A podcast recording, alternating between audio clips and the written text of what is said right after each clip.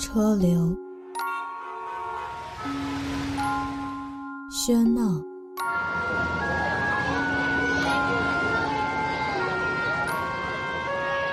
遇见。你好，俺在辽宁。你好，我在江西南昌。你好，我在固检。你好，我在北京。你好，我在大连。你好，我在大庆。你好，我在广州。你好，我在小坐。你好，我在上海。你好，我在你好，我在太原。你好，我在唐山。回家，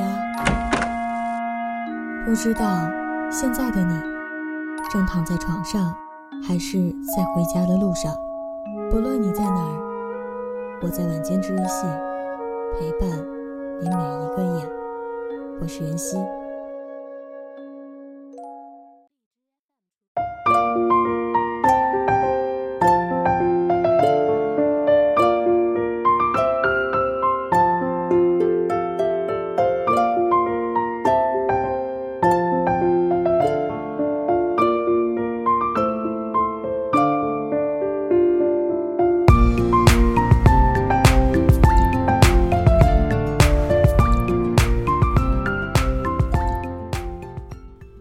那今晚元宵来给大家分享到的文章，来自李尚龙。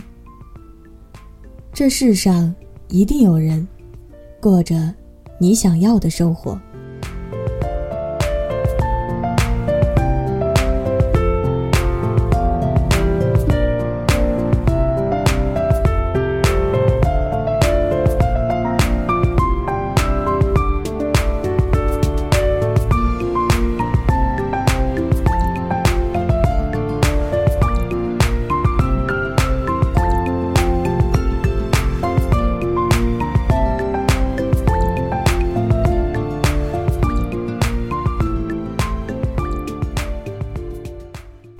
故事，我想从我的一次旅行说起。二零一一年那个秋天，我一个人开始旅游。一天，我到了陕西华阴，天很冷，突然想爬华山。打了个车去华山后，已经是下午三点了。到了华山山脚后，我身上还有一百元的现金。付了钱，师傅疑惑的跟我说：“没见过你这样爬华山的，一个人，不带多少钱也就算了，还选这个时候爬。”我说：“那应该什么时候爬？”师傅说：“别人都是晚上爬，第二天看日出，你这样爬到北峰至少四个小时，连索道都停了。”大晚上你还没带多少钱，没地方住，也不怕被狼叼了。我听得毛骨悚然，看着高大的华山，还是决定了，既然来了，就爬吧。和别人不一样有一个好处，就是你不用忍受人潮拥挤的交通和人流窜动的景点。与众不同，不代表我错了。那天，我一个人听着秋风瑟瑟，看着山下的落叶，心里不停的打着退堂鼓。我只记得，那条路很漫长，自己走得很快，因为一个人爬一座山，还是会担心有狼叫，或者来几个绿林大盗拿着砍刀。那个时候，我能做的肯定就是跪地求饶，把身上的七十元钱都给他们。路边，一个步履蹒跚的老人在翻着垃圾桶。我问他：“大爷，最快多久可以到达北峰？”大爷没抬头，说：“四个小时。”我说：“如果我这么年轻去爬呢？”大爷看我一眼，说：“再快也要三个小时吧。”我告别大爷，戴上耳机，踏上了汗流浃背的登山之路。自己的步伐越来越快，可海拔越高越冷。到了有雪的时候，手机也没有了信号。我依稀记得有一条特别陡峭的路，几乎是垂直的，是要用手抓着锁链使劲儿爬上去。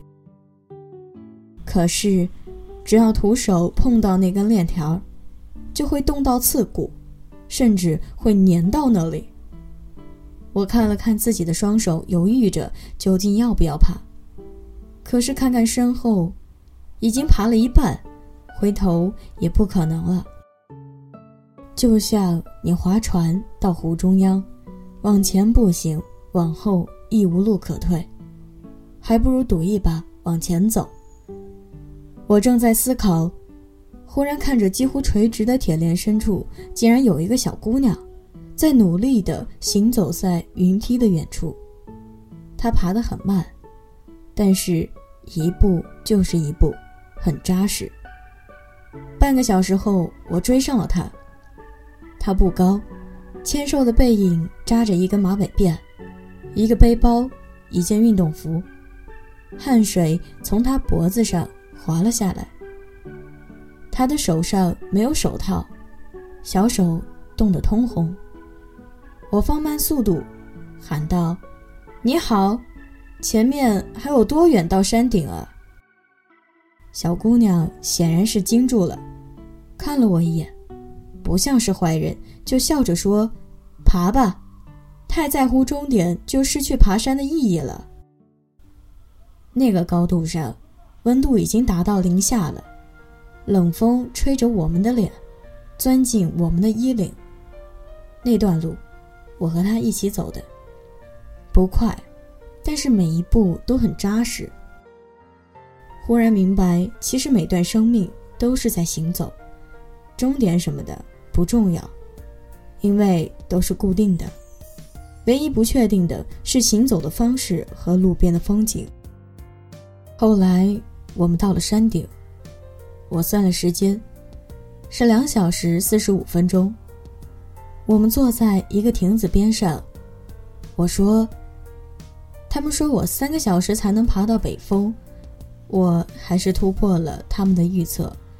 他笑笑说：“他们说的不一定对啊。”我拿出一瓶红牛递给他，问：“你一个人来旅游吗？”小姑娘说：“对呀，我一个人。”我问她：“你不上学吗？”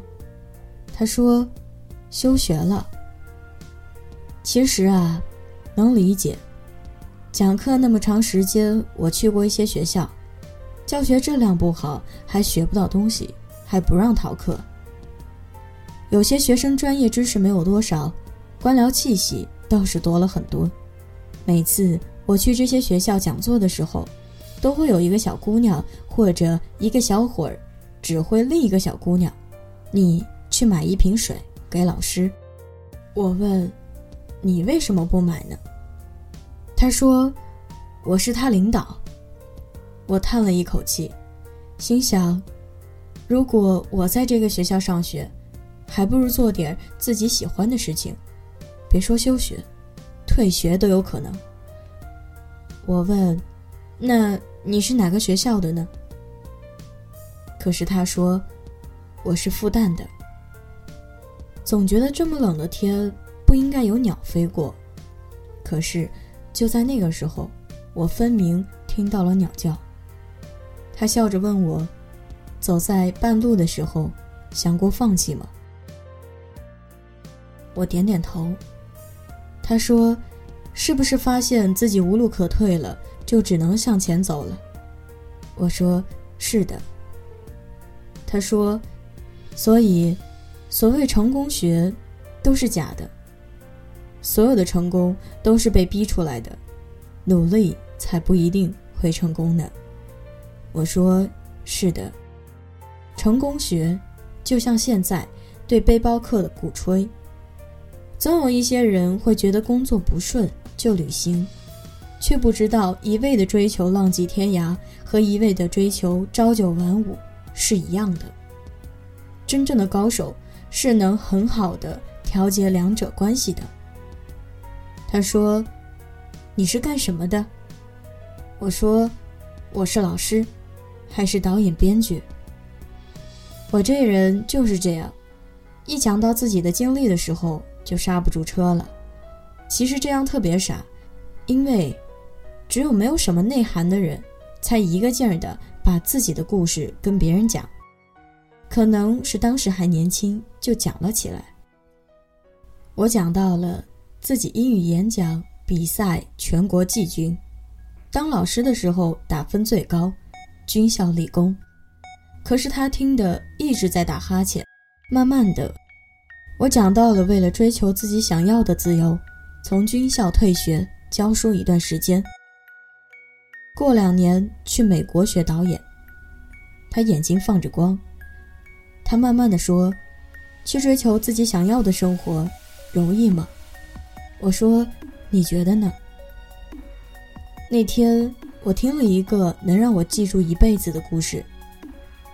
这个女孩子，半年前休学，在西藏爬过山，在丽江喝过酒，在新疆打过架，在成都吃过辣，这是他的第十一站。后面，他还要去很多地方。我问他，为什么不读完书再旅行，或者假期旅行？这些不矛盾啊，寒暑假再说呗。他说。这么多年，一直是为别人活着，我只想用这一年，为自己活第一年。我愣住了，安静的听着他的故事。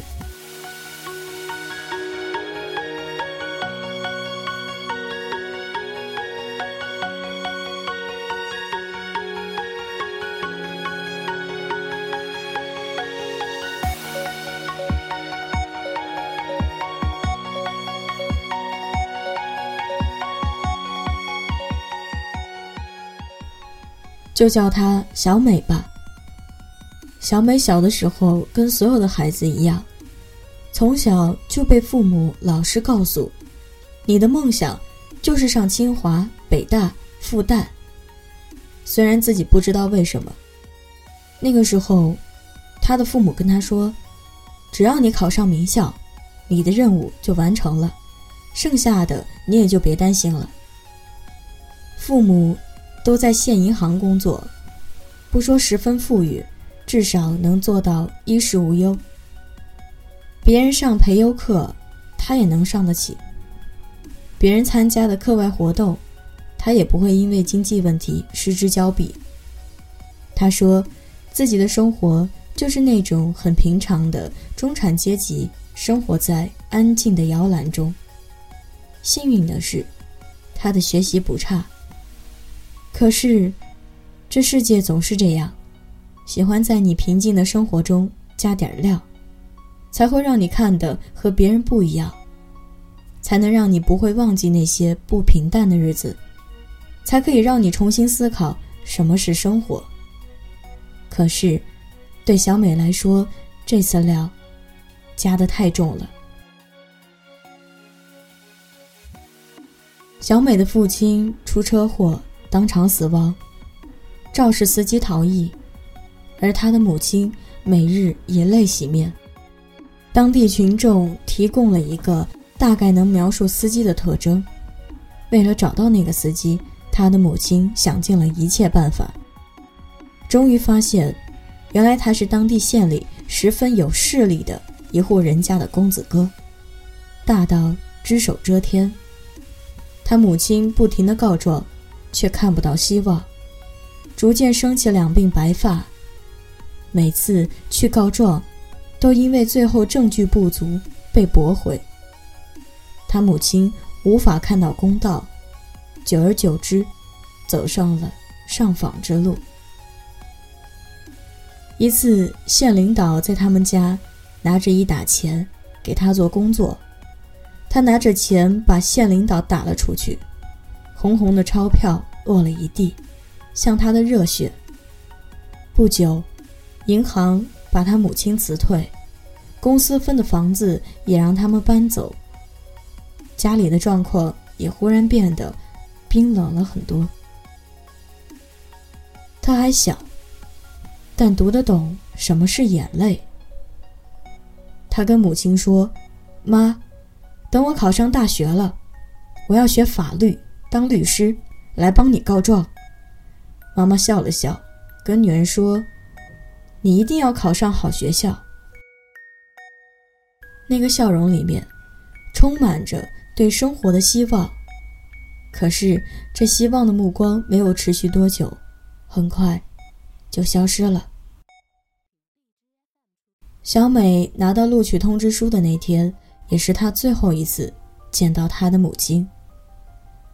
他母亲以与父亲同样的方式离开了这个世界。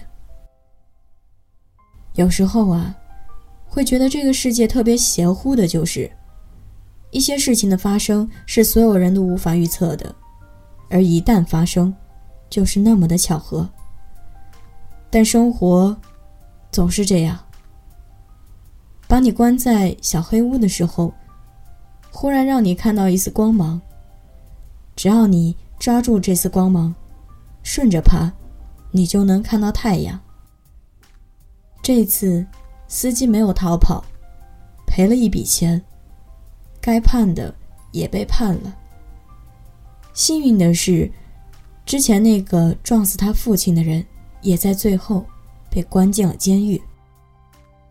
小美哭干了眼泪，走进了法律系。她明白的是，接下来的生活，她要自己过了。我听小美讲到这里，看着她坚强的眼神和冻得通红的脸，心里很酸。我问：“然后呢？为什么休学呢？”她说：“她每天都在学习、工作，因为她知道。”这个职业很重要，所以学得很认真。为了不耽误学习，又要养活自己，他的工作时间都是晚上，给杂志社写稿子，帮学校做英语翻译。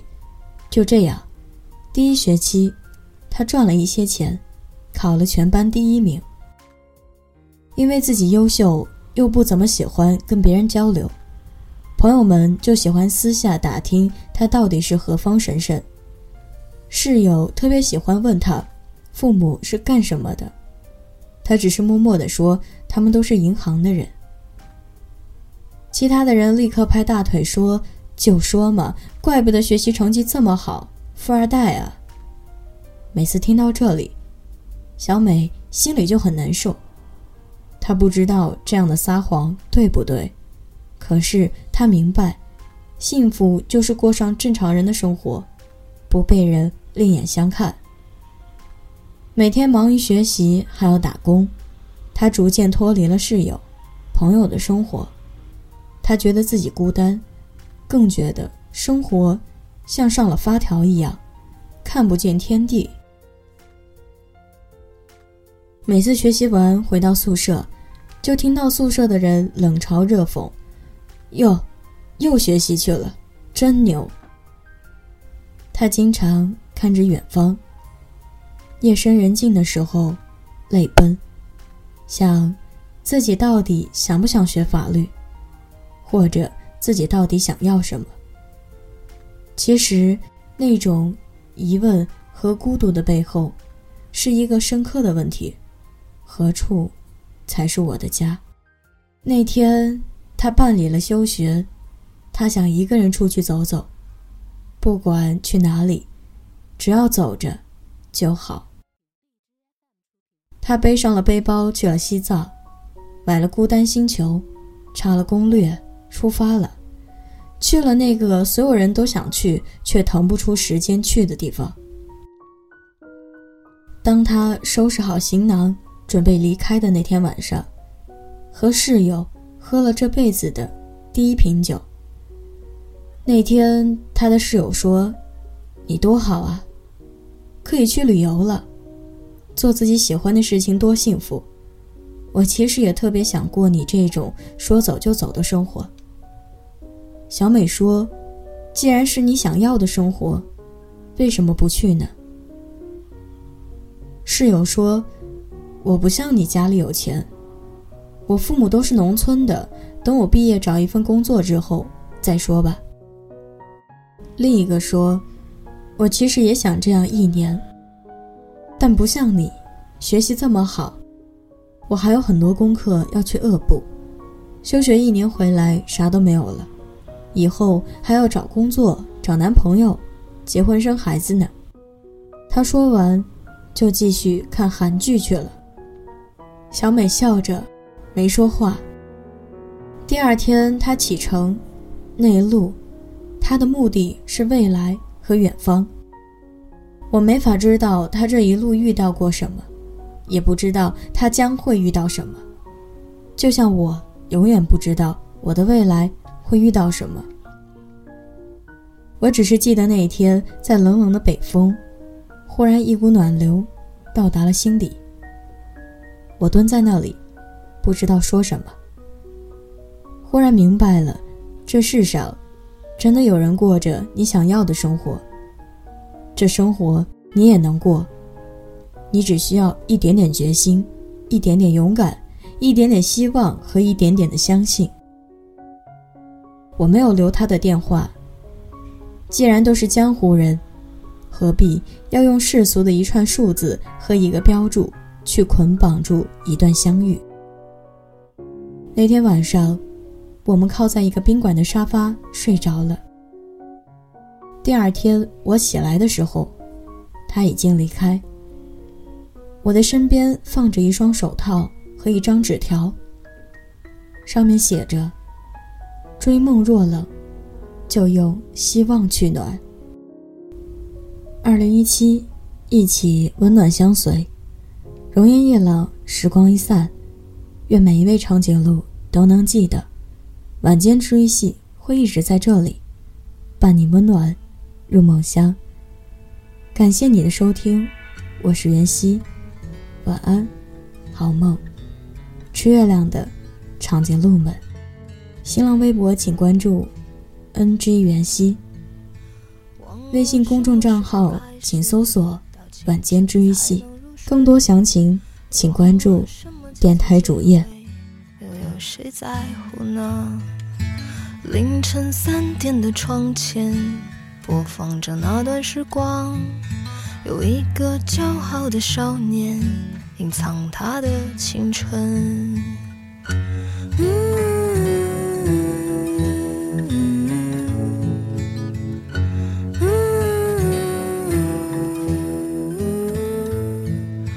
不如让我忘了自己，你觉得怎么样呢？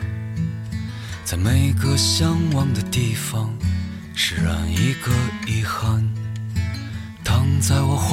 的吉他，好像厌倦了我。重复最熟悉的段落，好像无话可说。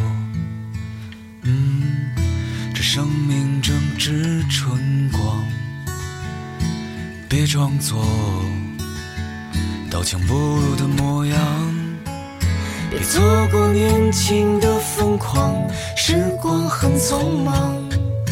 别错过日落和夕阳，无论在哪里呀。来不及认真的年轻过，就认真的老去。又一次和你擦肩而过，一毫米的距离。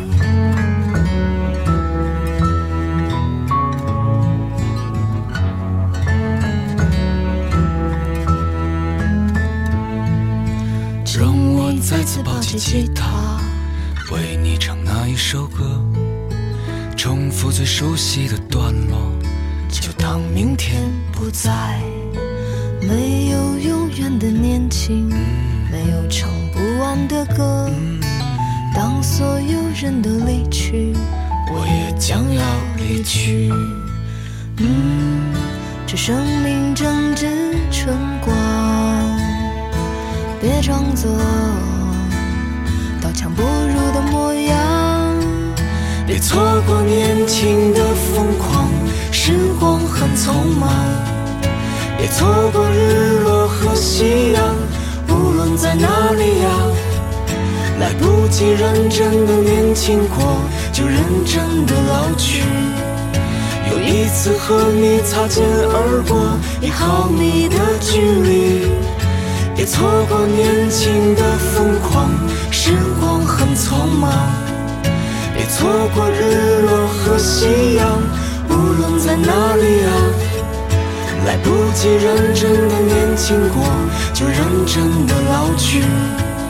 又一次和你无话不说，开始对话以前。